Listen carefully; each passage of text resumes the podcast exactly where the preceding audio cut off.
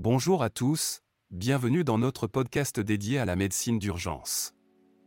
Aujourd'hui, nous allons discuter des résultats de notre récent questionnaire sur les accidents vasculaires cérébraux, et je vous partagerai quelques réflexions sur ces résultats. Commençons par la prise en charge initiale d'un AVC ischémique.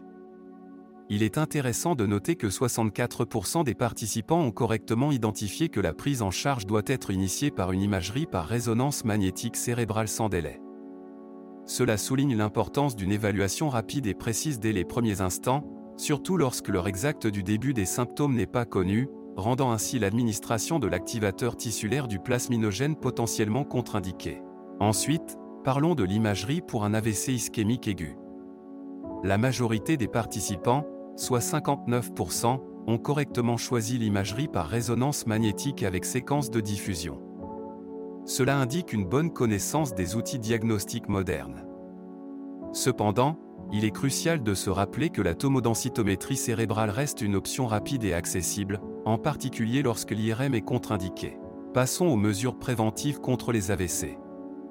Il est réconfortant de constater que la plupart des participants reconnaissent l'importance du contrôle de la pression artérielle, de la gestion de la fibrillation atriale et de la cessation du tabagisme comme mesures préventives clés.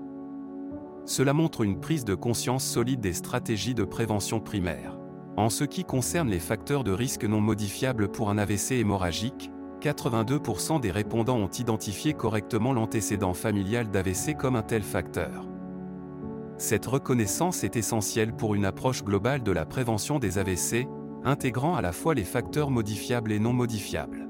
Enfin, abordons les signes de transformation hémorragique sur la tomodensitométrie cérébrale. Une majorité, soit 64% des répondants, ont identifié correctement une hyperdensité en forme d'étoile ou en tache comme un indicateur de transformation hémorragique.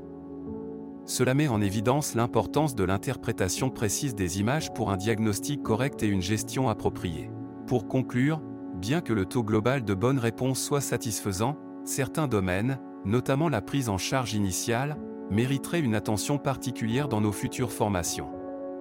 Votre engagement continu envers l'apprentissage et l'amélioration dans le domaine de la médecine d'urgence est non seulement admirable, mais aussi crucial pour le bien-être de nos patients. Merci d'avoir écouté, et restons tous engagés dans notre parcours d'apprentissage continu en médecine d'urgence. À la prochaine!